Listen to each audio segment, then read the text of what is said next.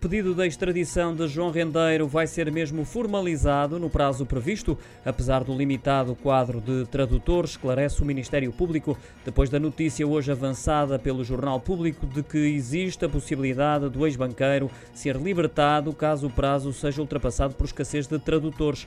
Em comunicado da Procuradoria-Geral da República, o Ministério Público admite também, se necessário, recorrer a um tradutor externo para acelerar o processo de extradição do ex-presidente do Banco Privado Português, cujo limite máximo é de 40 dias. São vários os processos e alguns deles com centenas de páginas. É o caso daquele que levou à condenação de 10 anos de cadeia. Só esse tem 422 páginas, relembra o Jornal Público.